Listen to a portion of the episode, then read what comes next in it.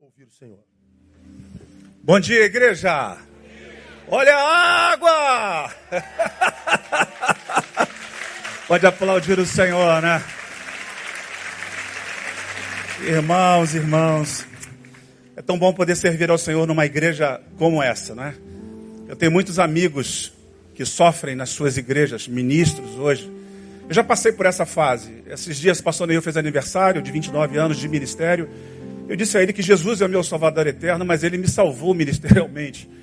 Porque passei por uns lugares onde ah, as pessoas querem seus próprios interesses, mas chegar num lugar como esse, onde a gente tem essa dimensão de poder servir e poder aplicar a palavra de Deus na sua profundidade, na sua lateralidade, é espetacular. E nós estamos muito felizes com esse tempo. Nessa manhã eu queria trazer algumas palavras antes de revelar aqui algumas novas imagens ou algumas que vocês já viram, falar um pouco daquilo que nós estamos fazendo e por fazer nesse tempo como ministério de missões. Eu tenho claro para mim no corpo de Cristo qual é a minha parte. Isso é tão bom quando a gente sabe o nosso lugar no corpo, né? E eu me sinto muito os pés de Betânia, porque caminhar pelas nações, pelas terras, e, e fazer valer textos como o de Salmo 68, que diz Conformosos são os pés, irmão. Os meus pés não são tão bonitinhos assim, mas dos que anunciam a paz. E também de que a gente pode sair andando chorando, né? andando chorando, mas com certeza trazendo resultados bons daquilo que nós estamos fazendo. Não há, irmãos, como é, invocar o nome do Senhor se ele não for anunciado. Paulo diz isso em Romanos, no capítulo 10, e ele fala dessa sua experiência como missionário. E vir aqui hoje é, falar daquilo que uma igreja pode fazer, não há como invocar se eles não ouvirem, não há como ouvir se é, não forem enviados. E nós estamos felizes porque essa igreja é uma igreja que envia. Nós temos sido é, essa oportunidade de Deus para muitas pessoas. Nós não somos o salvador do mundo, mas podemos salvar uma boa parte dele. E isso tem acontecido, graças a Deus, ao longo desses últimos anos, dos mais de 50 anos que essa igreja já tem e de uma maneira especial nesse tempo que nós estamos construindo esse projeto juntos. Eu queria ler um texto com vocês que me angustiou profundamente numa das minhas primeiras devocionais do mês de agosto, enquanto ainda estava lá no furdúncio do arraiá, pensando esses processos todo que a gente viveu aqui, cada contribuição, cada movimento que a gente fez para essa festa que nos deu muito trabalho mas o resultado dela foi muito positivo. E queria ler Eclesiastes capítulo 1, como está aí no painel com vocês, quando Salomão vai descrever algo bem angustiante numa parte do texto. Depois voltei-me e atentei para todas as opressões que se fazem debaixo do sol, e eis que vi as lágrimas dos que foram oprimidos e dos que não têm consolador, e a força estava do lado dos seus opressores mas eles não tinham consolador. É um texto isolado, fora do seu contexto, mas trazendo você a alusão de como vai o mundo, e todo mundo sabe, a partir dessas notícias que todos os dias se propagam na mídia, ou daquilo que se pesquisa e se vê. A, a maldade humana não é de hoje, desde que o mundo é mundo, desde que nós caímos lá no Éden, a humanidade vem se é, autodestruindo, nós temos vivido a maldade, o mal é uma coisa que brota facilmente. Paulo disse que o bem que eu quero fazer, esse eu não consigo fazer. E nós, irmãos, só fazemos o que fazemos porque Ele está em nós. Não há bondade em mim e você senão pelo Senhor. As nossas atitudes, os nossos pensamentos, convencionalmente, são maldosos, são de más intenções. Mas a graça de Deus tem nos invadido, o amor, a compaixão, tem nos levado a pensar tudo isso. E no mundo sem consolação, como a igreja hoje que já atinge a casa dos quase 3 bilhões de, de pessoas no mundo, de 7 bilhões, caminhando para 8, um pouco menos da metade né, dessa, dessa humanidade presente, o cristianismo já tem se espalhado. Mas há tantas notícias ruins a respeito do cristianismo no mundo. Nós somos a, a luz do mundo, o sal da terra, e as pessoas contam com a gente. E elas estão aí num mundo carente, onde indivíduos e grupos sociais vivem o isolamento, a exploração dos poderosos, de parte da igreja, que também os explora, infelizmente, nós sabemos disso, de como as igrejas, por exemplo, em Manari, também estão explorando a fé das pessoas, vendendo milagres, não é? de pessoas que apenas se ocupam em fazer isso com as pessoas também. Eles estão em todas as partes, em todos os cantos. E o abandono do poder público.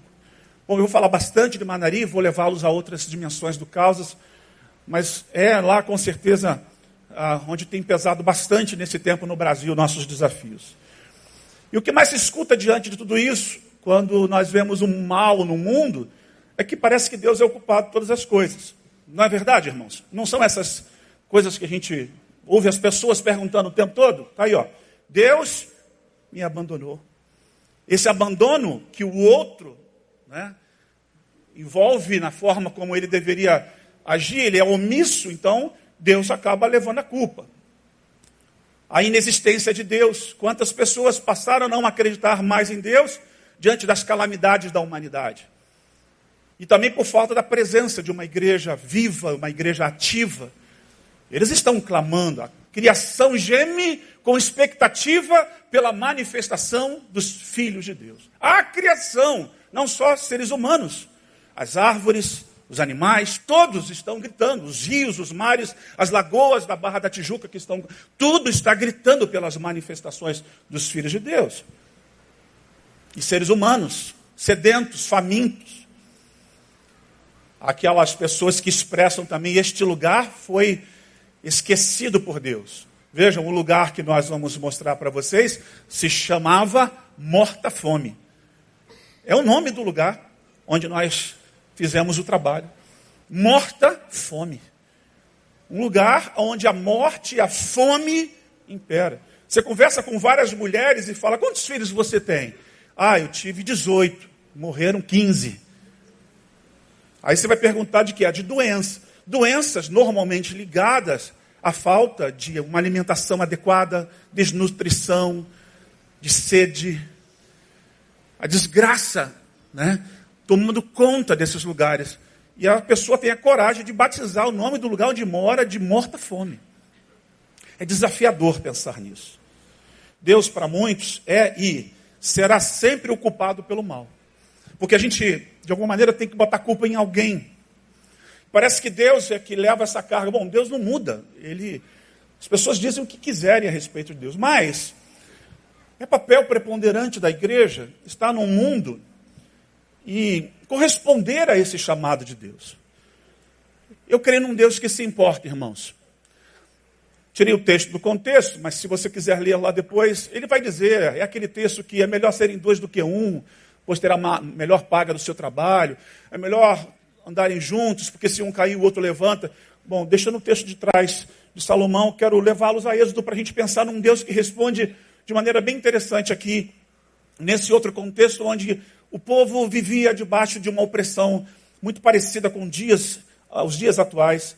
E Êxodo capítulo 3, quando Deus vai chamar Moisés, quando ele estava longe do Egito, depois de ter matado aquele egípcio para defender alguém do seu povo, depois de viver muitos anos pastoreando ovelhas, Deus acende uma chama numa, numa, num arbusto, e ali então, naquele arbusto que não se consome, Moisés é atraído por aquele movimento milagroso, sobrenatural. Ele ouve algumas coisas de Deus e disse ainda o Senhor: certamente vi a aflição do meu povo que está no Egito e ouvi o seu clamor por causa dos seus exatores. Conheço-lhe o sofrimento por isso desci a fim de livrá-lo da mão dos egípcios e para fazê-lo subir daquela terra a uma terra boa e ampla, terra que mana leite e mel. O lugar do cananeu, do eteu, do amorreu, do ferezeu, do eveu, do jebuseu, pois o clamor dos filhos de Israel chegou até mim e também vejo a opressão com que os egípcios os estão oprimindo. Olha que coisa interessante nessa palavra. De um Deus que se importa apesar das pessoas não acreditarem. É um Deus que ele primeiro vê. E ver é mais do que apenas enxergar ali a pessoa que está sentada. Estou vendo aqui vários de vocês, alguns muito conhecidos, amigos, irmãos, algumas pessoas novas que nos visitam. Bom, ver é mais do que apenas enxergar ali é enxergar profundamente a sua realidade, é enxergar as suas necessidades mais profundas, é se interessar, é se aproximar.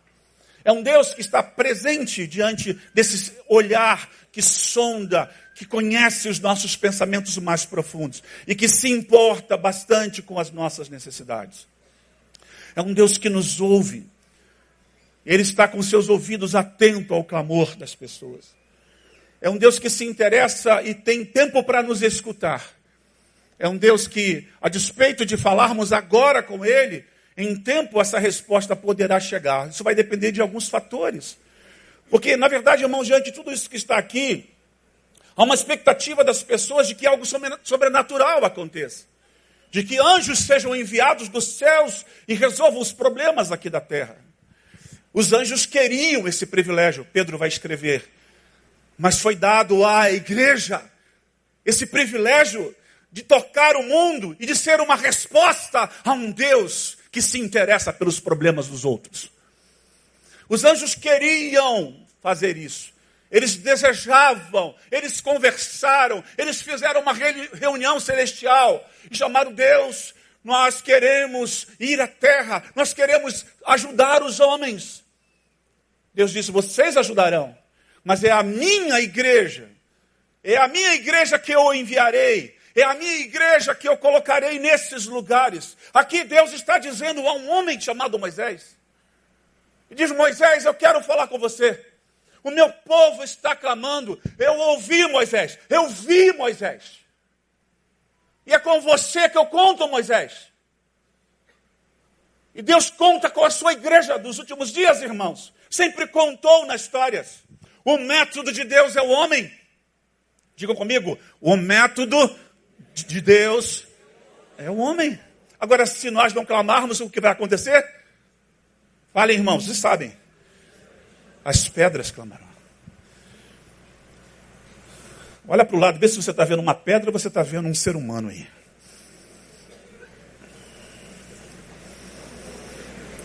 Abre as pedras são duras. As pedras são aquelas pessoas que a gente diz, ah, eles não vão fazer.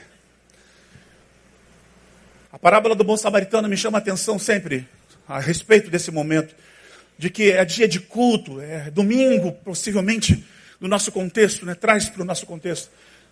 E, e, é culto ou da manhã ou da noite, naqueles minutos antes de começar, e vem o pastor com a Bíblia, com o sermão preparado, ele fez teologia, ele estudou grego, ele tem um léxico da cabeça, ele tem um sermão com quatro, cinco pontos, ele quer pregar uma palavra.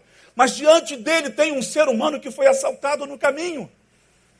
Alguém que, homens que também têm as suas dificuldades e querem fazer de forma equivocada a vida funcionar e vão lá e tiram de um outro ser humano um bem que lhe pertence.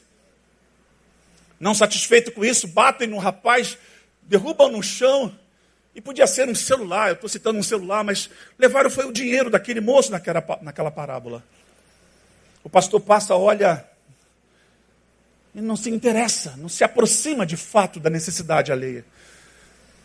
Vem o pessoal do Ministério de Louvor, ou um membro comum que venha participar do culto, que quer sentar e ouvir uma palavra, quer louvar a Deus, mas não se interessa de fato pela necessidade alheia. É mais um numa cidade tão cheia de necessidade. É mais uma vítima. Vai para a mídia, é notícia, vai virar estatística. É um número qualquer.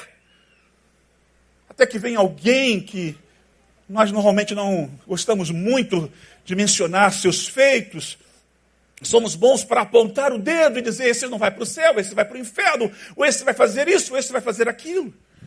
Irmãos, os filhos das trevas têm muitas vezes, de fato, sido testemunho daquilo que Jesus disse, que eles são mais prudentes do que os filhos da luz.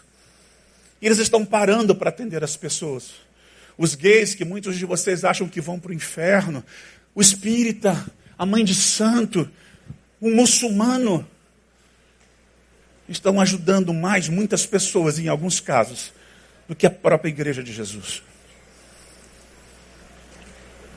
Deus vê, Deus ouve, Deus conhece, diz ele, conheço-lhe o sofrimento.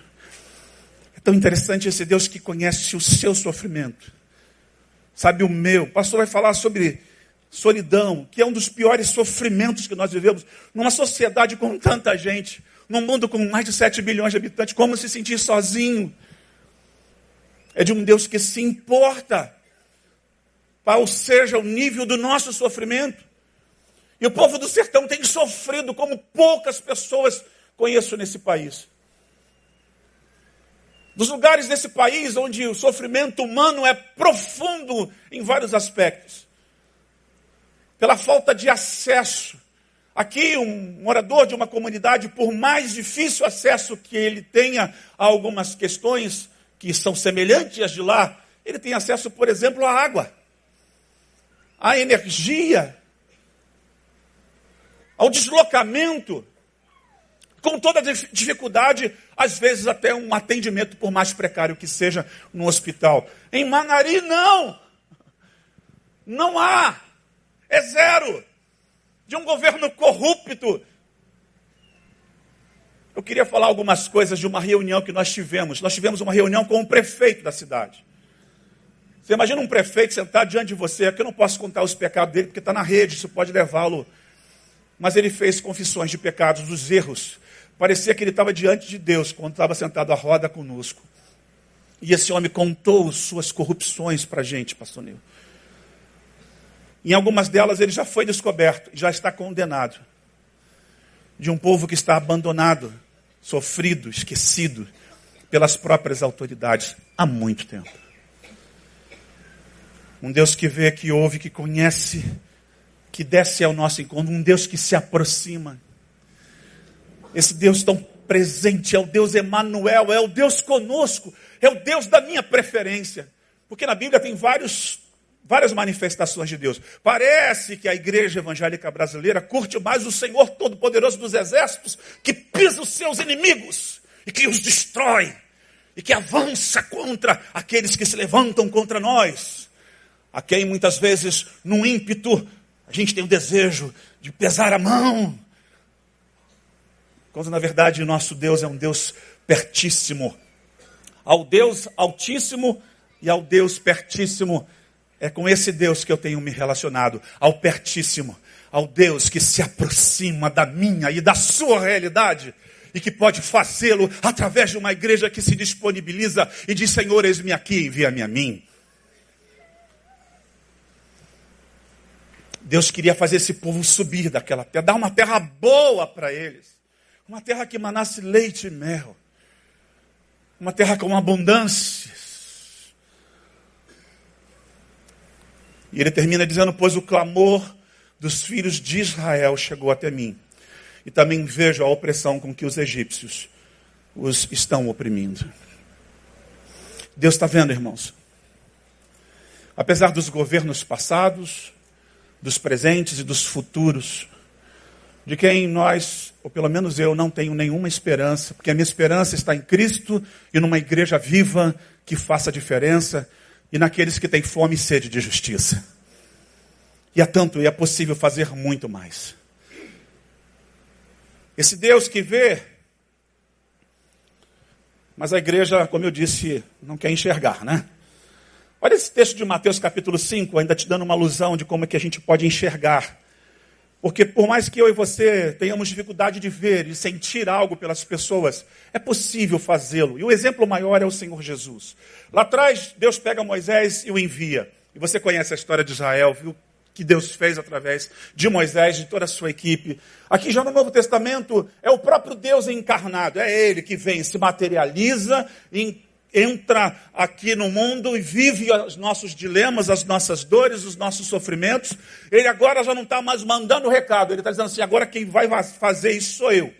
Agora quem vai se virar para atender as demandas da humanidade sou eu. É agora quem vai viver esse olhar para o outro sou eu. Quem vai ouvir de perto sou eu, dessa maneira, eu mesmo, encarnado, o próprio Cristo, Deus conosco. E o Sermão do Monte começa Antes das bem-aventuranças. Ele começa porque, vendo a multidão, subiu para ensiná-los. Antes da gente ensinar alguma coisa para alguém, a gente precisa enxergar a necessidade alheia. E o Sermão do Monte, que é a estrutura que nós precisamos para definir e alinhar todos os nossos processos eclesiásticos. São os pilares da vida cristã, as doutrinas bíblicas da qual os apóstolos mais tarde ah, usaram para estabelecer a igreja. As cartas paulinas, tudo que é feito circula por aqui. É aqui que está a fonte, por causa do olhar de Jesus primeiro às multidões. E quando Jesus olha as multidões, ele não vê um grande grupo, uma massa de pessoas, ele vê o indivíduo. Ele vê a mulher, ele vê a criança, ele vê o homem. Ele vê todas as necessidades, as nossas lutas, as nossas angústias, os nossos problemas, os mais profundos, ele que vê o choro quando ninguém vê que a gente está chorando, você que chora sozinho, escondido, Deus está vendo o teu choro e Ele enxugará dos teus olhos todas as lágrimas, porque Ele vê.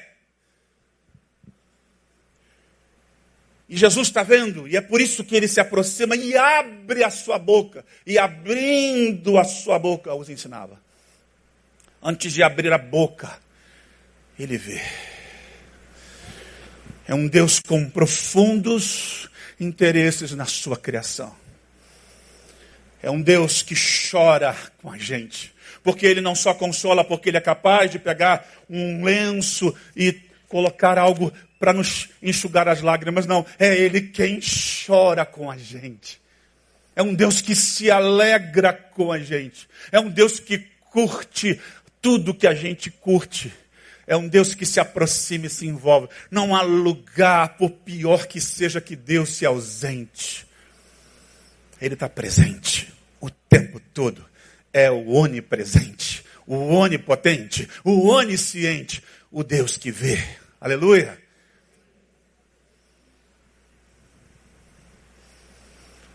Vê e se aproxima.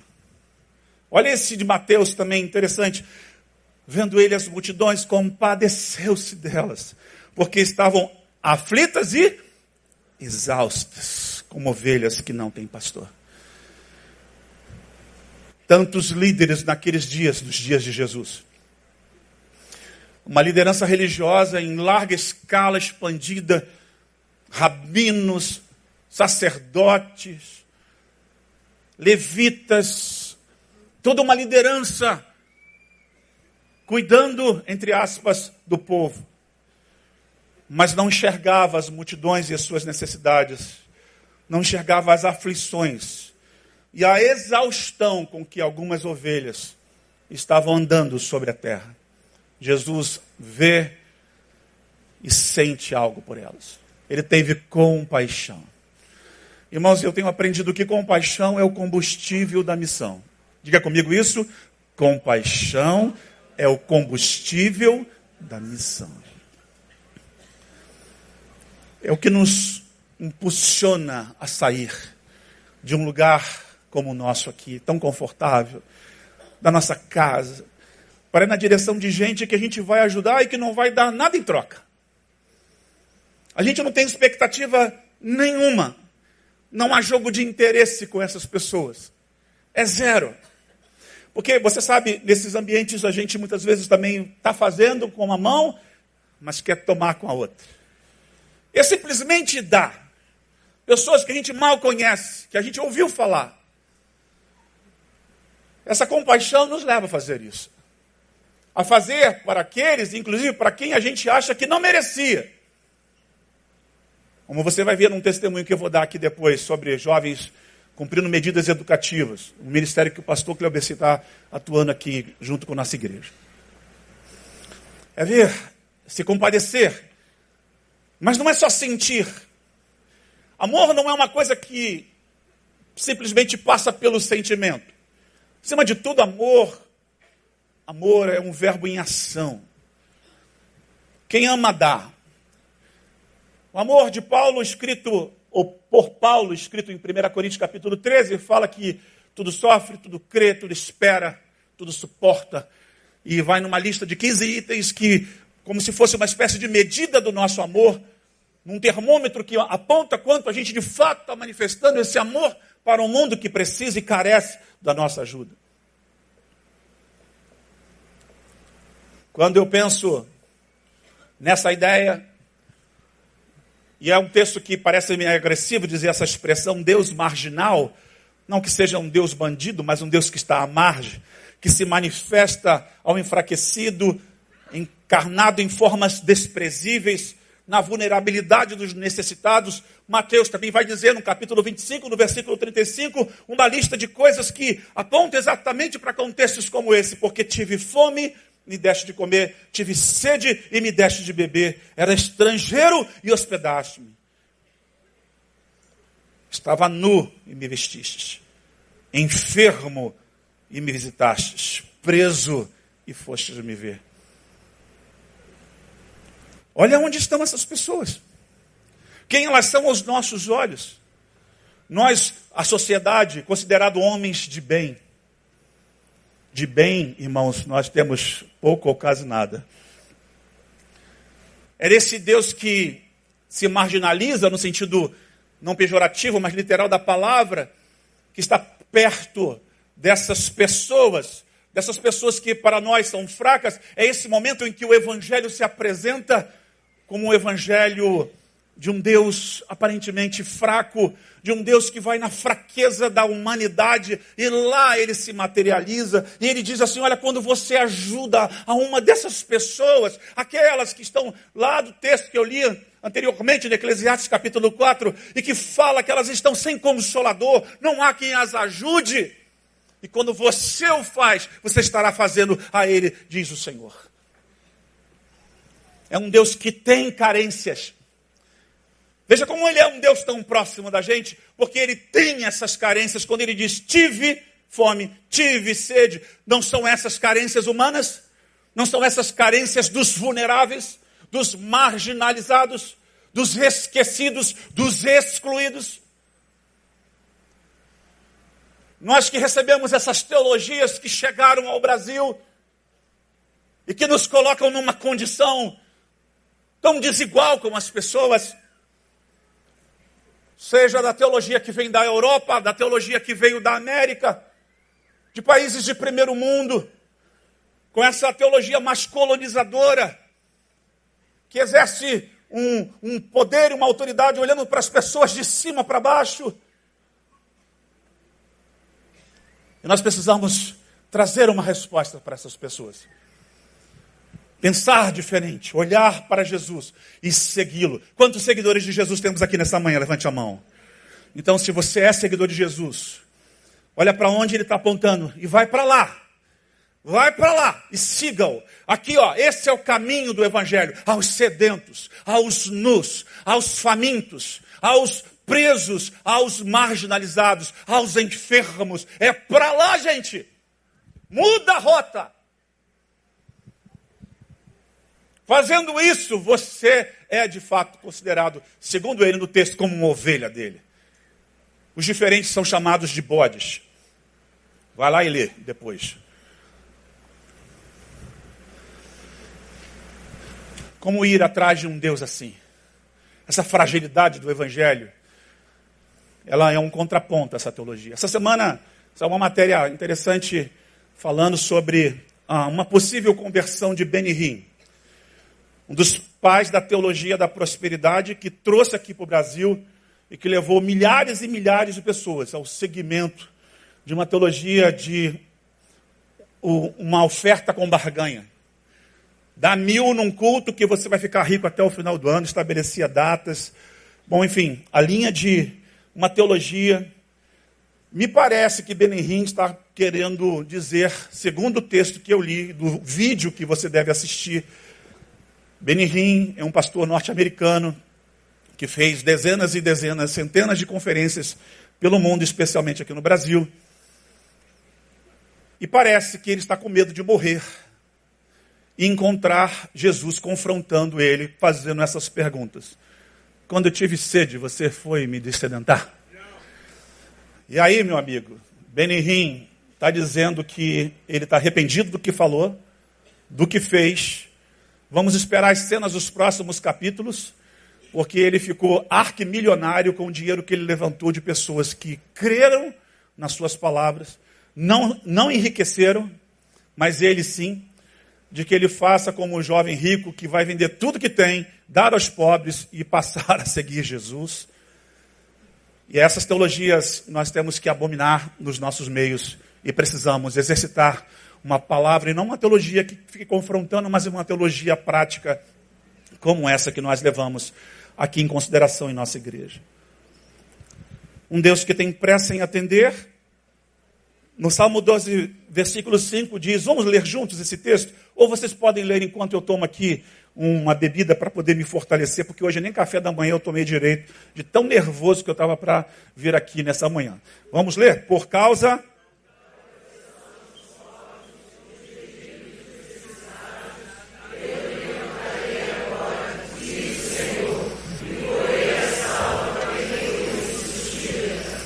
Quando é que Deus vai levantar, irmãos? Hã? Quando é que Deus vai levantar? Agora. Você está com sede? Toma água. Imagina que o Marquinhos está com sede. Vem cá, Marcos. Toma água, cara. Bebe um pouco dessa água. Pode beber no gargalo. Estava com sede não, né? Só para ilustrar. Sede, pressa. Obrigado, Marcos. Olha para você. Você sabe que você é feito de uma estrutura que a maior parte do seu corpo é de água. Assim como o planeta Terra, na verdade, é planeta água. Né? Nós temos a maior das nossas porções corpóreas são líquidas. Eu quebrei um dente lá em Manari. Fiquei banguelo. Teve um dia que a gente foi para o meio do mato lá, ficamos o dia inteiro. Aliás, três ou quatro dias que a gente. Não é que não tinha comida para comer, é que a gente saía tão cedo, só conseguia voltar à noite. A gente passou num dos lugares, eu tinha banana e tomate. E aí depois passamos em frente a uma moenda de, de rapadura, de garapa, e tinha cana. Aí eu fui chupar cana. E eu tive um acidente quando eu era criança, fiz um tratamento no meu dente, claro, estou mastigando a cana com uma vontade, com uma fome, daqui a pouco dei. Falei, Senhor, aqui no meio do sertão. Bom, resumo da história, ontem eu fui lá no dentista, e aí eu estou com minha boca aberta e salivando, salivando, e pensando, gente, quanta água, de onde está saindo tanta água? E bota sugador e vai. Nós somos de água, praticamente. A gente morre, vai tudo embora, né? E, tem sede lá, vamos resolver agora. Quem sabe um dia a gente vai. Não! É agora. A necessidade bate diante de nós. É para resolver agora. É um Deus que tem pressa. Os pobres não podem mais esperar. Eles estão morrendo. Quando uma criança nasce, ela não tem acesso à saúde, ela não tem acesso a uma alimentação saudável, ela não tem acesso à água, ela morre. Lá na Estrada da Fome, no Maranhão, quando nós fomos alguns anos atrás. As histórias das famílias eram uma história de morte. Estrada da morte. Morta fome. Olha os nomes que nesse país tão cheio de vida, tão rico e com uma igreja milionária, como é a igreja brasileira. O nosso problema, irmãos, não é a falta de dinheiro, nosso problema é a falta de compaixão, é a falta de um olhar, de enxergar o outro, de ouvir o outro, de refazer os nossos planos e projetos para glorificar o nome do Senhor, de encarnar o Cristo do Novo Testamento, de responder ao mundo que clama por uma igreja que os abrace, que os acolha, que os entenda inclua nas suas agendas. De agendas cada vez para a morte, para dentro, para dentro, e as pessoas vão morrendo cada vez mais para dentro. Patrick John Stone, um dos maiores autores missiológicos do mundo, pesquisador, autor do livro Operation Word, ele disse que a igreja que vive para si, morre para si. É por isso que Betânia é viva, gente. porque vê, porque ouve, porque se compadece, porque vai. Se é para o Senhor, aplauda Ele, ao Rei da Glória, que nos fez ver, que tirou as escamas dos nossos olhos e nos fez enxergar a quem de fato precisa da gente. Um Deus apressado em socorrer. Não dá para ver alguém sangrando dizer, não, vamos esperar. É agora. Está engasgado, tem que desengasgar. Está com sede, tem que matar a sede.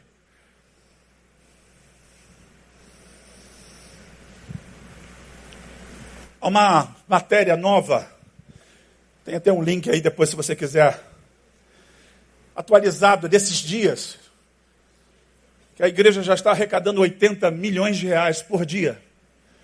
Já saímos da casa dos 20, pastor, já estamos em 32 bilhões.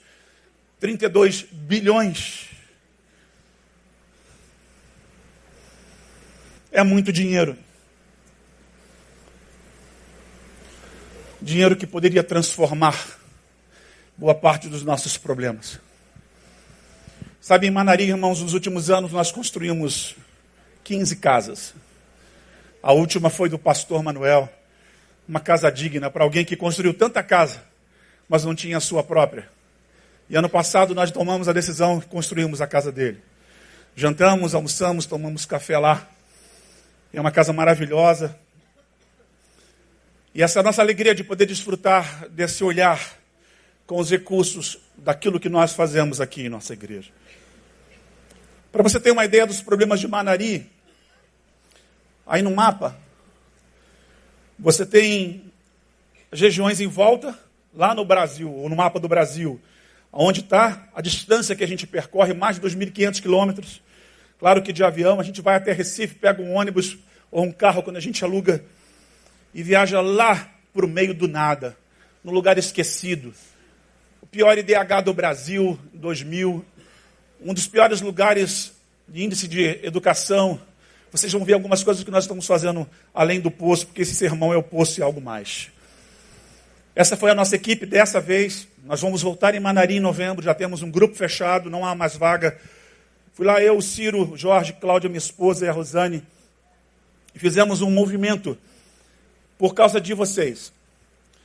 Lembra que a gente fez aqui um grande arraiá? Quem foi que participou do arraiá comprando o cupom? Levanta a mão. Quem foi que abençoou nossos projetos? Foi lá na festa. Então você, você, foi você. Sabe aqueles cinco reais que você concorreu para ganhar aquela televisão? Que não foi você. Foi uma senhora. Eu estou tentando me lembrar o nome dela. Ela foi lá um dia numa outra festa. A gente estava vendendo. Ela ganhou. Ela não acreditou. Mas, enfim, é com esses recursos, gente. É aqui do nosso almoço missionário. Domingo passado nós fizemos almoço missionário. Gente, a gente vendeu tanto, tanto por causa do culto, pastor, que você falou tanto, que a gente levantou quase 4 mil reais naquele almoço.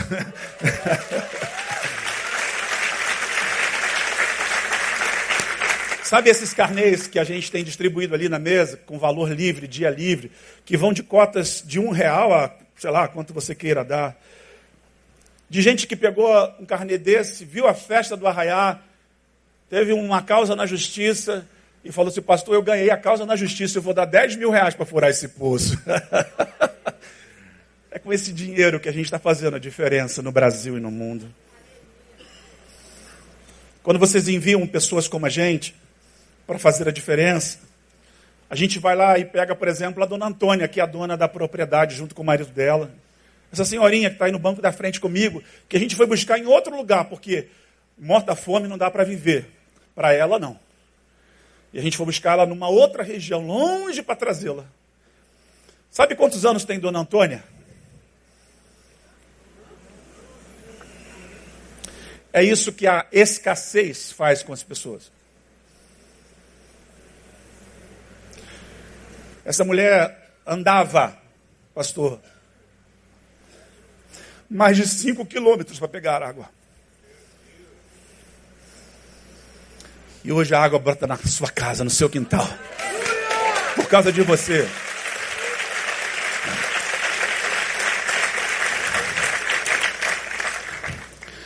Pastor Manuel teve aqui, é esse com o chapeuzinho lá do sertão, e falou para a gente dessa história. que ele tinha visitado essa senhora de um lugar que ele nunca conheceu lá, e pastor Noel está há 10 anos, e ele olha que roda aquilo lá. Hein?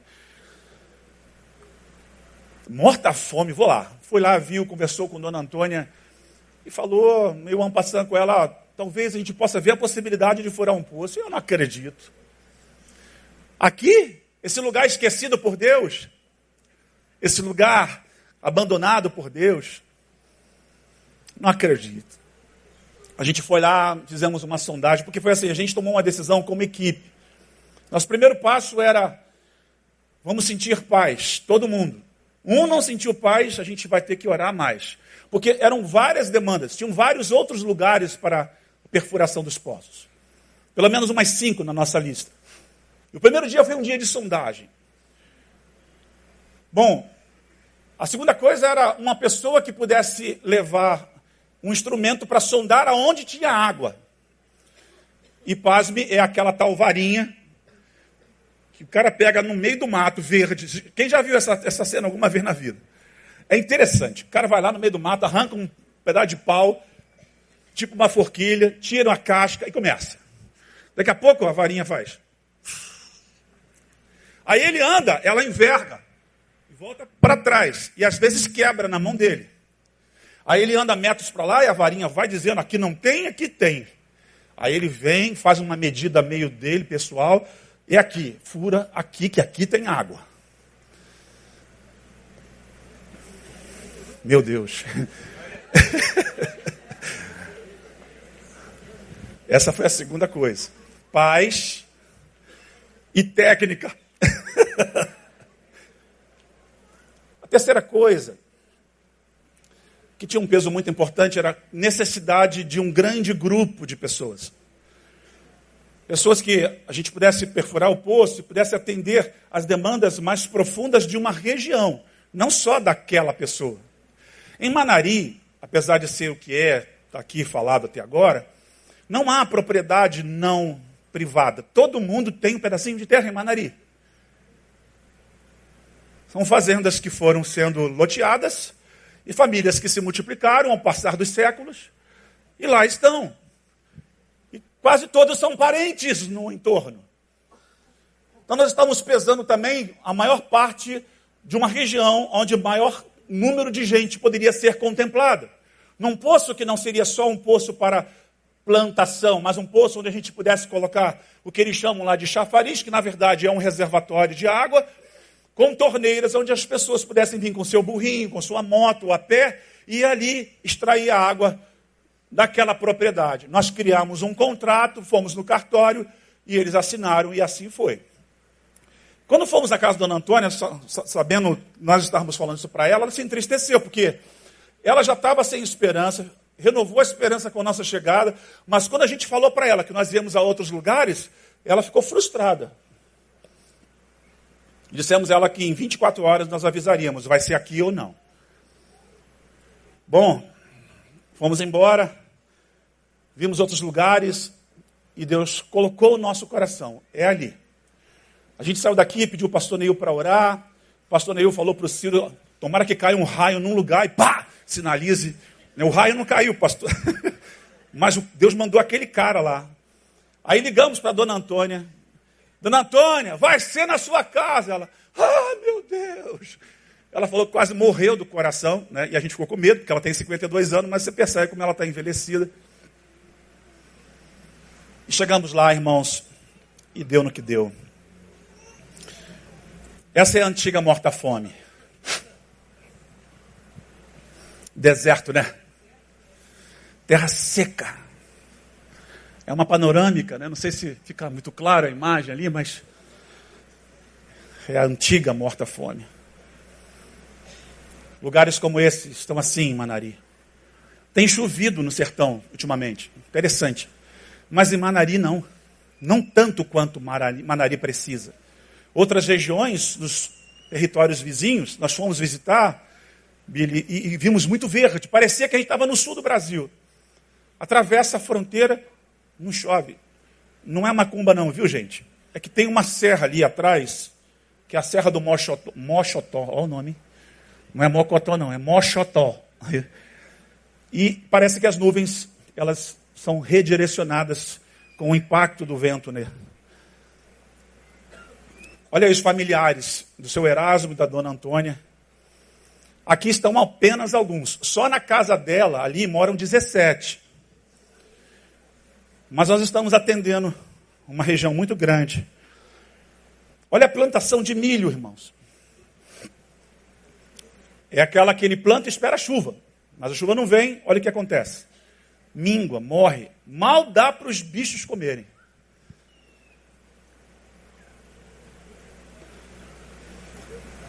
Eu fui fazer uma devocional um dia e peguei a palavra poço e coloquei lá, ainda em Recife, caminhando junto com eles na viagem. E li esse texto.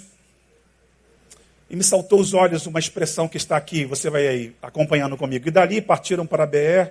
Este é o poço do qual o Senhor disse a Moisés: Ajunta o povo e lhe darei água. Então Israel cantou esse cântico, digam, brota, ó poço. Ah, irmãos, eu falei, eu vou com essa palavra profética na minha boca brota o poço. De alguma maneira, usando ciência, mas também acreditando no milagre de Deus. Porque, mais uma observação importante: há muitos problemas com água salobra na região de Manari. Muitos poços perfurados, e nós visitamos um que tinha água salgada e com gosto de enxofre. Porque o solo, né, ele tem variações. Então, aqueles reservatórios de águas que ali estão debaixo do solo, que ninguém vê, ele pode estar acondicionado em ambientes onde as rochas sejam assim. E o medo da gente furar água aí, não encontrar água adequada? Gastar uma grana e não tem retorno. Saiu água, é a que tem. Mas eu fui com essa palavra no meu coração, e orando e dizendo: Deus, brota uma água da terra, uma água boa, uma água potável. Ó oh, Deus, ajuda. Reclamamos e oramos e pedimos a bênção de Deus. E aí está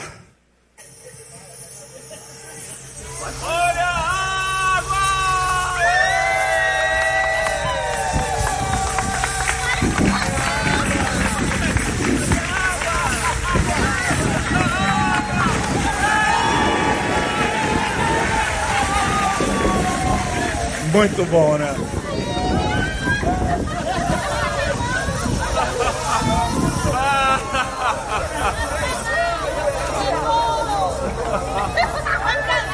Nem Copa do Mundo, irmãos. Nem o Flamengo campeão da Libertadores. Essa é a realidade daquilo que nós experimentamos.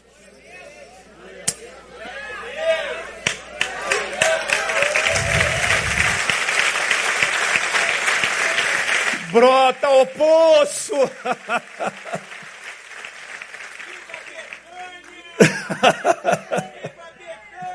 Aleluia. Pode aplaudir o Senhor por essa igreja, né? Ter um pastor assim. Essas crianças tomando banho, né? Foram vídeos picotados aí, vai ter um vídeo mais, mais ou menos maneiro aí que a gente conseguiu com a equipe que foi, eles não conseguiram estar todo o tempo com a gente. É o primeiro banho dessas crianças. E a água embebecida, recebendo mais do que gotas. Irmãos, 24 mil litros de água por hora. Água potável. O pessoal não esperou nem filtrar a água, já saiu bebendo com barro e tudo. Foi incrível o que Deus fez. Fez porque nós lançamos a nossa fé. Nós nos entregamos com os nossos recursos, nós fomos até lá. Olha aí. A bomba já estava instalada, né? No dia seguinte.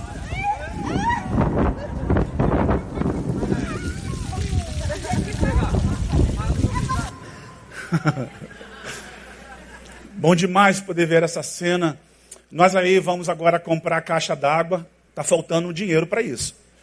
Os tubos, e a gente vai botar do lado de fora da propriedade, e eles vão poder, no entorno, todo mundo ir lá buscar água boa. Água boa. Entre 150 a 200 pessoas só nessa localidade serão contempladas por causa de você, por causa de Jesus que nos fez enxergar, ouvir, perceber, descer, se aproximar, tocar, abraçar, descedentar. É esse Jesus que essa igreja serve. É esse Jesus, é esse Jesus. Se é para aplaudir, aplauda ele mais uma vez.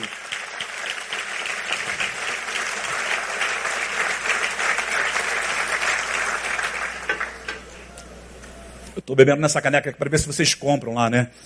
Coração solidário nunca anda solitário.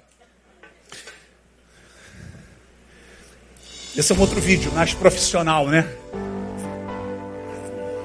A casinha dela, viu? 17 pessoas moram ali. A gente vai construir a casa dela também. Ela não sabe ainda. Olha lá. Olha lá o solo, como é que é, gente? Não tem uma planta viva ali. Olha o Vinícius.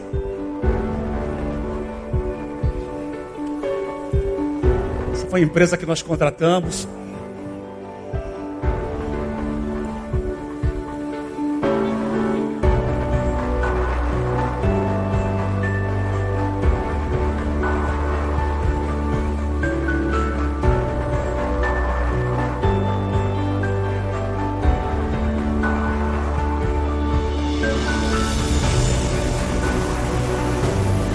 A terra saindo.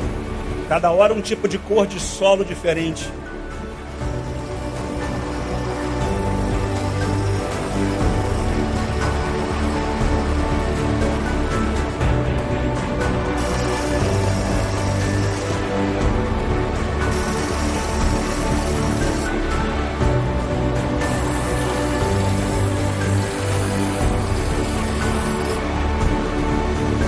Camarada aí é o FIFA, o cara que levou a varinha lá para fazer o teste da vocal.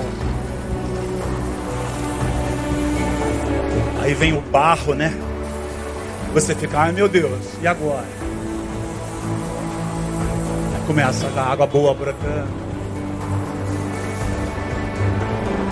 Ó, a dona Antônia bebendo água, olha a cor da água.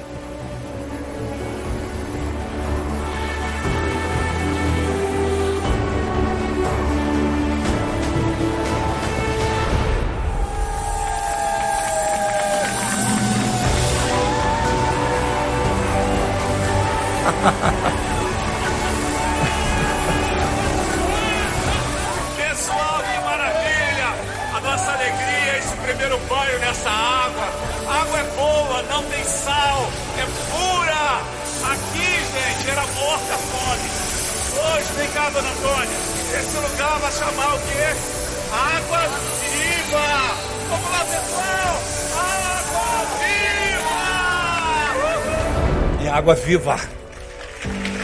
A um batismo com essa água.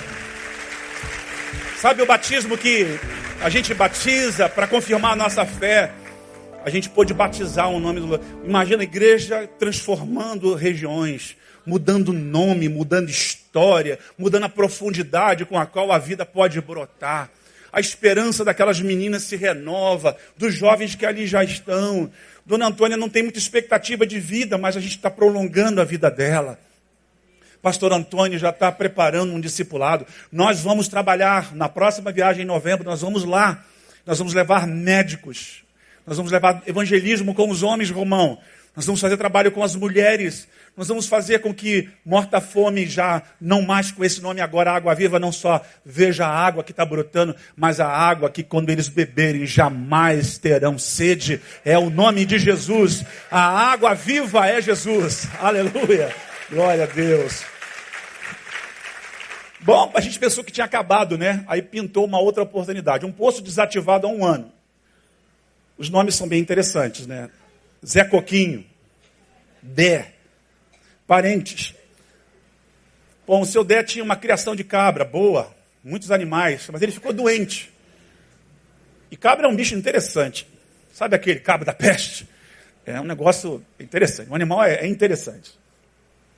E ele foi perdendo muitas cabras. O que, que ele fez? Reuniu todo o rebanho, vendeu para furar o poço. Coitado, vendeu, furou o poço há um ano atrás, mas ele não tinha o dinheiro para comprar a bomba. Soubemos da história, fomos lá, juntamos um pouco do dinheiro do grupo que estava ali, pela fé, jogamos um cheque para frente e compramos a bomba. O som tá horrível. Se quiser abaixar, Leandro, acho que é pela. Dá para ler o que está escrito ali embaixo, né? Estamos aqui nessa região ah, que nós já filmamos anteriormente, falando de um poço que estava parado há um ano. Foi feito a perfuração, o dono da terra só tinha dinheiro para perfurar. E há um ano esse poço ficou aqui. Nós passamos aqui para furar o nosso poço e a, Deus tocou no nosso coração de ajudar. Compramos a bomba.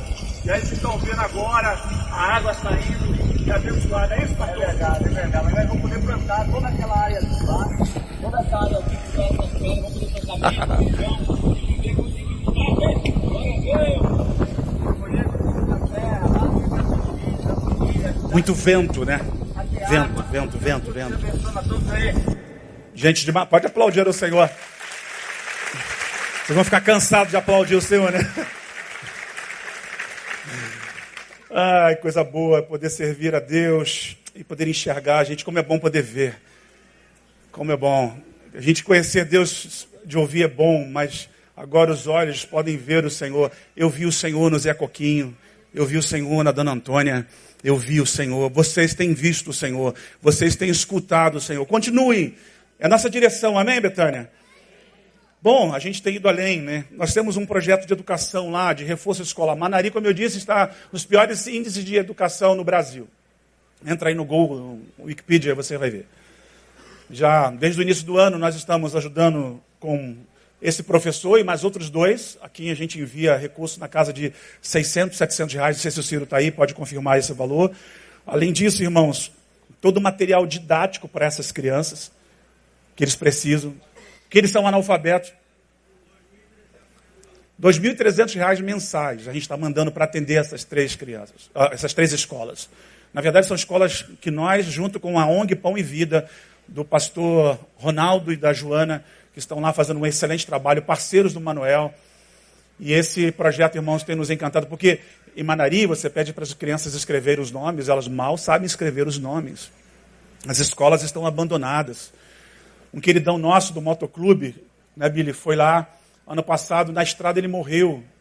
O, o Newton Rocha. Newton Rocha, da Igreja Memorial da Tijuca, morreu aqui, em Rio das Ostras. E uma das nossas escolas lá tem uma placa em homenagem a ele, porque o Newton estava levando material didático para abençoar aquelas crianças. Newton está na glória, desfrutando da presença do Senhor, num lugar onde não tem mais dor, sofrimento, e dizendo Jesus para ele: Eu tive fome, tive sede, eu não tinha educação e você me deu, Newton. E é isso que a gente vai ouvir um dia também. É isso que a gente vai ouvir um dia também.